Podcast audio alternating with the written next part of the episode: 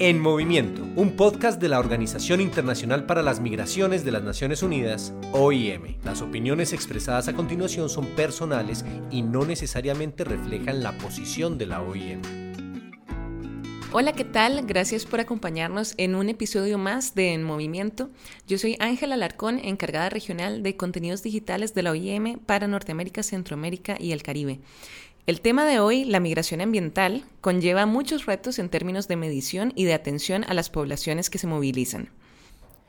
Aunque en 2018 los países de la región de Centroamérica, Norteamérica y el Caribe que reportaron desplazamiento por desastres por factores naturales fueron México, El Salvador, Cuba y Estados Unidos, en 2019 el Caribe también se vio afectado. Hace unos meses, como recordarán, el 24 de agosto de este año, el huracán Dorian azotó el archipiélago de Bahamas. De acuerdo con datos de octubre de la OIM, el huracán ocasionó 61 muertes, alrededor de 600 personas desaparecidas e importantes daños en la ciudad de Abaco y Gran Bahama. El huracán, que era categoría 5, es decir, la más intensa, también dejó un número incierto de personas desplazadas. Recientemente tuvimos la oportunidad de hablar con una de ellas, Frankie Fluder, quien tuvo que movilizarse desde Abaco hacia Nassau. Frankie nos contó cómo vive el proceso de desplazamiento. Su testimonio es en inglés, el idioma oficial de Bahamas, por lo que aquí hicimos un respetuoso doblaje del mismo para compartirlo con ustedes. Uh, my name is, uh, Frankie Mi nombre es Frankie Fleur, soy un promotor, organizo conciertos, organizo eventos, también soy un activista para derechos humanos en la comunidad de Abaco. ¿De dónde eres originalmente y, dónde estás viviendo ahora? ¿Cómo fue que llegaste a, tu nueva residencia? Originalmente soy de Rock Sound, Elutera. Ah, luego me mudé a Abaco y viví allí por 20, años. Ahora estoy viviendo en Nassau. Me quedo a la casa de una amiga. Todavía no tengo un apartamento, entonces está muy duro. Ah, perdí todo en Abaco. Perdí mi casa, mis vehículos, todo me voy a quedar donde mi amiga hasta que obtenga ayuda. El territorio de Bahamas está compuesto por 700 islas, 24 de las cuales tienen habitantes. Si bien algunas islas pueden ser tan pequeñas como 48 kilómetros cuadrados e incluso menos, el desplazamiento del que habla Frankie tras el huracán Dorian ocurrió entre islas, lo que significó unos 158 kilómetros desde Abaco, una ciudad pequeña, hasta Nassau, que es la capital y centro comercial y cultural de Bahamas. ¿Y cómo fue que llegaste a Nassau? ¿Por qué llegaste a Nassau? Llegué cuatro días después de huracán Dorian. Agradezco a Dios estar vivo y por el hecho que mi familia está bien, pero las condiciones de vida son muy duras. En este momento no estoy trabajando. ¿Y crees que la comunidad donde vivías estaba preparada de alguna manera para el huracán? ¿O que se hicieron esfuerzos anteriormente para reducir el impacto? No creo que la comunidad estuviera preparada, la verdad. Y no creo tampoco que la gente entienda que es un huracán categoría 5. No había suficiente conocimiento sobre eso. La gente pensaba que sería un huracán regular y luego todo volvería a la normalidad, pero no fue así.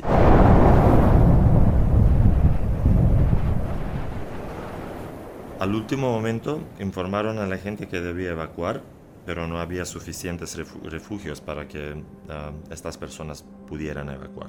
¿Cómo hiciste para movilizarte a Nassau? ¿Fue como que viajaste solo o cómo viajaste? Viajé con mi familia, alguien me ayudó. Yo estaba en Sandy Point, en Abaco.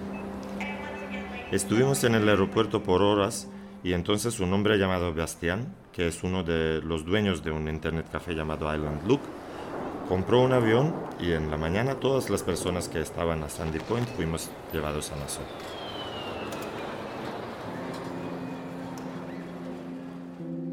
Y una vez que te trasladaste, ¿cuáles fueron los principales desafíos con los que te encontraste? Cuando me mudé, el desafío principal era encontrar un lugar para quedarme. Estuve en el gimnasio unos días, luego encontré una amiga que tiene una casa de una habitación ella me dijo, Frankie, tú y tu familia pueden venir y quedarse hasta que consigan un apartamento. Así que vine solo con la ropa en mi espalda, perdí todo. Gracias a Dios, algunos amigos me dieron ropa. Ah, el otro gran desafío es que tienes hijos, tienen que ir a la escuela, tienes que encontrar dinero para el almuerzo todos los días. Esto es muy difícil.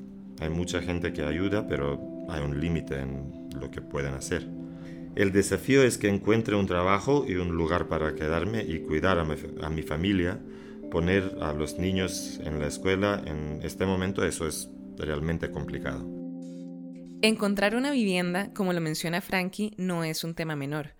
Miles de residentes de las Bahamas que se vieron desplazados tras el paso del huracán Dorian están siendo alojados en gimnasios, en escuelas, en iglesias y otros albergues de emergencia, mientras los socios humanitarios y el gobierno se mueven con rapidez para identificar soluciones habitacionales más duraderas y a largo plazo.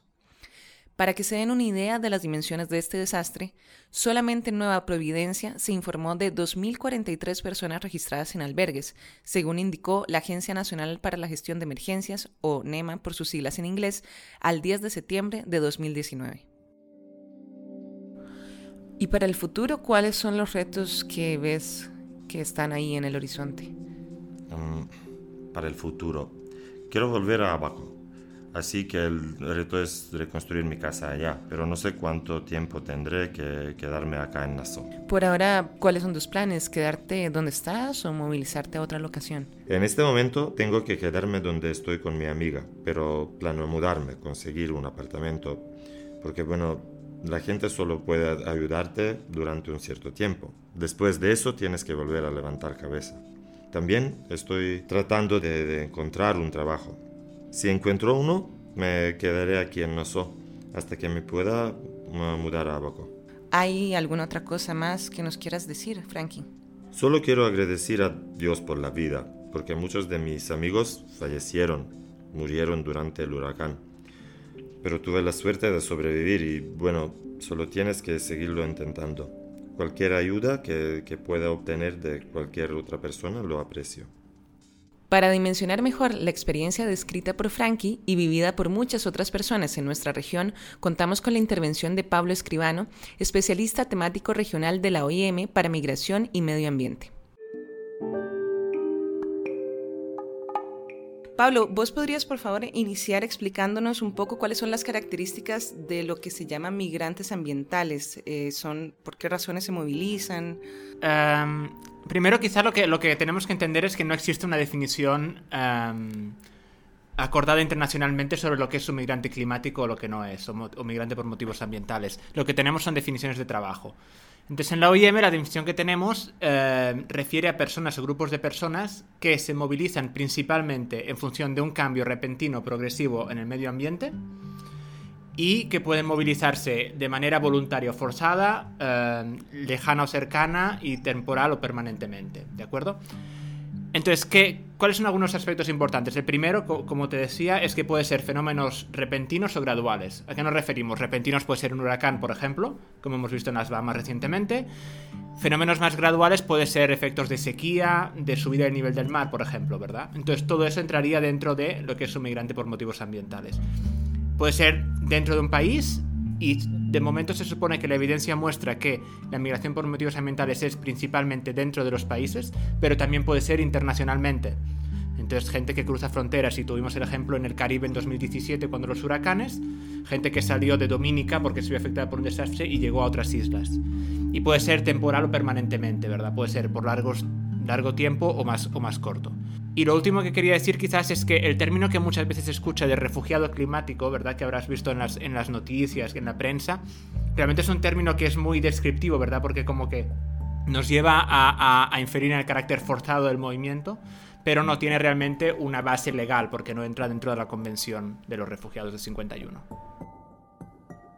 Según el portal de datos de migración, en 2018, 88.000 personas fueron desplazadas internamente debido a desastres naturales en el Caribe y 76.000 en Centroamérica.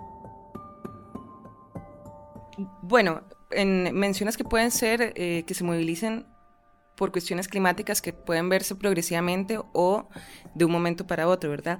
En el caso de los efectos del cambio climático, que se van haciendo notorios más bien poco a poco, ¿cómo se diferencia o cómo se puede medir la migración y el desplazamiento que es propiamente a causa del cambio climático? Sí, es muy buena pregunta y realmente nos lleva a una de las mayores dificultades, ¿verdad?, al tratar estos casos. Porque, como te he dicho, un migrante por motivos ambientales tiene que haberse desplazado principalmente por causa de un, de un cambio en el medio ambiente. Lo que pasa es que muchas veces estos movimientos no se separan de otros movimientos económicos. Si agarramos, por ejemplo, un país que sufre de degradación ambiental o de sequía, eh, tipo por ejemplo el corredor norte en Centroamérica, ¿verdad? Hay sequía, con lo que hay menor productividad agrícola eh, y menores alimentos, ¿verdad?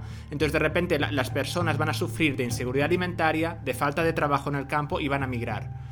Entonces realmente cuando uno les pregunta por qué migraron, casi nadie dice por el cambio climático, pero podemos pensar si realmente está a la raíz, porque no tienen trabajo, no tienen tanta alimentación.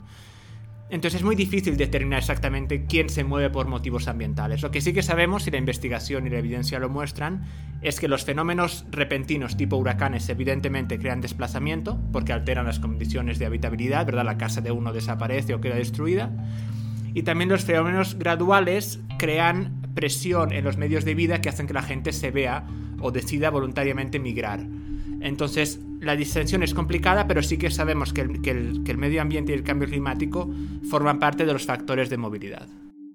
Es probable que los efectos del cambio climático hayan influido en la dinámica migratoria reciente en Centroamérica. Muchas personas que formaban parte de la caravana se dedicaron a actividades como agricultura, silvicultura, ganadería y pesca antes de migrar. En El Salvador y en Honduras, estas industrias se vieron significativamente afectadas por las sequías en 2018. Y en el caso de nuestra región, que sería Centroamérica, Norteamérica y el Caribe, ¿en qué países se puede observar que hay eh, migrantes ambientales o climáticos y por qué razones? Quizás es, importante recalcar que nuestra región es una de las más vulnerables en el mundo al cambio climático, ¿verdad? Tenemos países del Caribe que obviamente son muy vulnerables a, amenazas naturales de tipo huracanes, a la subida del nivel del mar, países de Centroamérica que sufren mucho de sequía, países incluso eh, tipo Estados Unidos o Alaska, Canadá, que sufrirán también de deshielo. Em, entonces, todos estos factores tenemos evidencia de que provocan movimientos eh, migración ambiental. Ejemplos incluyen, como decíamos, el desplazamiento por huracanes en el Caribe. ¿Verdad? En el 2017, el huracán Irma fue el, primer evento de desplazamiento a nivel global, porque llevó al, desplazamiento de poblaciones de las islas del Caribe de un lado a otro al ver afectado, al afectado su situación por el huracán. Tenemos procesos más graduales, como decíamos, ligados a la sequía, eh, gente que pierde sus medios de vida y que se ve obligada o que decide emigrar hacia las ciudades, ¿verdad?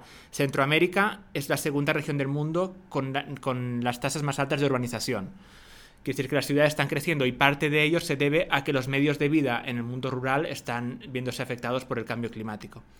Y tenemos procesos también de reubicación planificada, como decíamos que es otro tipo de movilidad ambiental, en sitios tan distintos como Alaska, Nicaragua, eh, Panamá, en sitios en que, los, los gobiernos deciden llevar a cabo procesos para reubicar a comunidades vulnerables. Entre 1998 y 2017, Puerto Rico, Honduras, Haití, Nicaragua y Dominica se encontraron entre los 10 países más afectados por el cambio climático, según el Índice Global de Riesgo Climático de 2019 es probable que el cambio climático aumente las cantidades de ciclones tropicales severos en el futuro, resultando en salidas de migración. En otros países de la región, la sequía está causando la migración climática. Por ejemplo, en 2017, después de tres años de sequía en México, se documentaron mayores flujos migratorios de personas de las zonas rurales hacia las zonas urbanas. ¿Y qué es lo que se, se prevé que pueda ocurrir en el futuro en términos de tendencias por, por migración a causa del medio ambiente. Realmente lo que eh, eh, cuando se trabaja en, a, nivel de, previsiones climáticas relacionadas con el cambio climático, normalmente se habla bastante de escenarios, ¿verdad? De que hay un escenario más optimista, más pesimista, eh, escenarios también a nivel de cuánto va a ser el nivel de calentamiento global, ¿verdad? La evidencia lo que nos muestra es que si seguimos en el camino en el que estamos, eh, sí que el cambio climático va a incidir negativamente en los medios de vida, con lo que provocará o seguirá provocando estos movimientos. Tendremos más desplazamiento por huracanes porque los huracanes serán de mayor intensidad. los países de Centroamérica sufrirán de más días secos y de mayores temperaturas, lo cual también llevará a una degradación de los medios de vida. Con lo que de seguir así, eh, sí que veríamos una, una, continuación de, los procesos actuales y que quizás se vuelvan más y más eh, importantes y relevantes. La cuestión va a ser, digamos, en qué medida podemos llegar de este escenario pesimista hacia un escenario más, más optimista en términos de menos cambio climático y de mayor adaptación también, en qué medida las comunidades van a poder adaptarse. Y, en esa misma línea, ¿qué cosas pueden, eh, qué acciones pueden tomar los estados para tratar de ir buscando el mejor escenario posible? Sí, em, realmente em, a nivel de migración climática, uno de los escenarios, una de las soluciones, digamos, que todos los actores están de acuerdo, es que habría que prevenir la migración forzada. Quiere decir que tenemos que intentar llegar a un punto en que la migración sea una elección de las comunidades y no que se vean obligadas a, porque sabemos que si se ven obligadas a migrar van a tener mayor grado de vulnerabilidad, ¿verdad? Van a tener que dejar cosas atrás, no pueden prepararse bien, no tienen los medios, no van a, no van a estar bien en destino. Entonces, estamos intentando tratar de prevenir la migración forzada por motivos ambientales. ¿Qué opciones tenemos y qué opciones tienen los países? La primera y quizás daría tres que me parecen muy relevantes. La primera sería cuestiones de mitigación del cambio climático. Ah, cuanto menos cambio climático haya, menos importante sea, menos presión habrá sobre las comunidades, ¿verdad? Entonces, ¿qué quiere decir? Reducir las emisiones de gases, ah, llevar a cabo ah, transformaciones ecológicas para permitir la mitigación del cambio climático a la raíz. La segunda sería eh, adaptación al cambio climático, ¿verdad? En comunidades que se están viendo afectadas por el cambio climático, ¿cómo hacemos que la gente no tenga que emigrar? Puede ser, por ejemplo, intentando que diversifiquen sus ingresos, ¿verdad? Comunidades que dependen mucho del medio ambiente, comunidades agrícolas, por ejemplo, comunidades pesqueras, será ver si pueden tener otras alternativas de creación de ingresos para no depender tanto de sectores que se van viendo afectados. Eh, y la tercera, eh, después de mitigación y adaptación, sería la reducción de riesgo de desastres. En países que son muy vulnerables a amenazas naturales y a desastres, tipo Caribe, por ejemplo, cómo poner, eh, cómo crear las estructuras para que la gente no se vea afectada hasta el punto de tener que desplazarse de manera forzada cuando ocurre un desastre. Claro. Ahora, has mencionado en, varias ocasiones la reubicación planificada. ¿Qué es la reubicación planificada y, y dónde la podemos ver en nuestra región? La reubicación planificada básicamente es un proceso en el cual eh, se lleva a cabo un reasentamiento de una comunidad de manera estructurada y planificada, ¿verdad? Eh, y tenemos ejemplos de estos procesos. Por ejemplo, en Nicaragua ha habido bastantes reubicaciones planificadas de zonas a riesgo, en particular alrededor del, lago del lago de Managua. Eh, en Alaska están llevándose a cabo procesos de reubicación planificada en zonas que están siendo muy vulnerables al cambio climático y a la subida del nivel del mar. Otro ejemplo relevante de reubicación planificada se dio en República Dominicana en la comunidad de Boca de Cachón, donde aproximadamente 3.000 personas fueron reubicadas en terrenos más altos debido a las crecientes aguas del lago Enriquillo. Y realmente eh, existe toda una discusión que está en curso sobre hasta qué punto es útil o no la reubicación planificada, cómo se debe llevar a cabo. Obviamente, cuando uno reubica una comunidad, lo que está haciendo es limitar la exposición de esta comunidad, por ejemplo, a la subida del nivel del mar. Lo que pasa es que la reubicación planificada es un proceso muy muy complicado, muy costoso. Es muy costoso porque obviamente requiere una infraestructura enorme de mover comunidades, pero también porque hay que considerar el punto de vista de la comunidad, cómo, cómo van a, sustentar sus medios de vida en el destino, hasta qué punto están siendo consultados y sobre todo eh, cómo somos capaces de monitorear y evaluar estos procesos, ¿verdad? Cómo podemos aprender de los, de los, de los ejercicios precedentes para desarrollar nuevas iniciativas que sean respetuosas con los derechos humanos de las poblaciones afectadas. Eh, las reubicaciones planificadas están volviéndose una prioridad. Por ejemplo, tenemos documentos políticos, eh, tipo por ejemplo en Cuba, que se refieren a reducir la densidad de zonas de riesgo, que quiere decir obviamente mover a poblaciones de zonas de riesgo hasta zonas más seguras. En otros países también se están desarrollando marcos para llevar a cabo reubicaciones de manera ordenada, planificada y respetuosa de los derechos y tenemos que ver en qué medida se pueden acompañar estos procesos para que sean lo más eficientes posibles. Si las personas que nos, están escuchando quisieran averiguar un poco más de estos temas, ¿en dónde podrían meterse a, buscar un poco? Si la OIM tiene un, portal eh, sobre migración ambiental, environmentalmigration.iom.int, eh, en el que la OIM como que eh, agrupa toda la información disponible sobre el tema de la migración ambiental. Y también obviamente pueden ponerse en contacto con nuestra oficina para, para cualquier duda que tengan. Se lo repetimos para que no dejen de visitarlo. Portal sobre migración por motivos ambientales lo pueden buscar como environmentalmigration.iom.int. Muchas gracias Pablo por estar aquí y bien, este es nuestro último episodio de este año. Estaremos de vuelta con más información sobre migración en el 2020. Que tengan un muy buen final de año. Gracias por escuchar el podcast En Movimiento de la Organización Internacional para las Migraciones de las Naciones Unidas, OIM. Pronto regresaremos con una nueva edición. Para más información sobre migración en Centroamérica, Norteamérica y el Caribe, le invitamos a visitar www.rosanjose.iom.int o a seguirnos en nuestras redes sociales.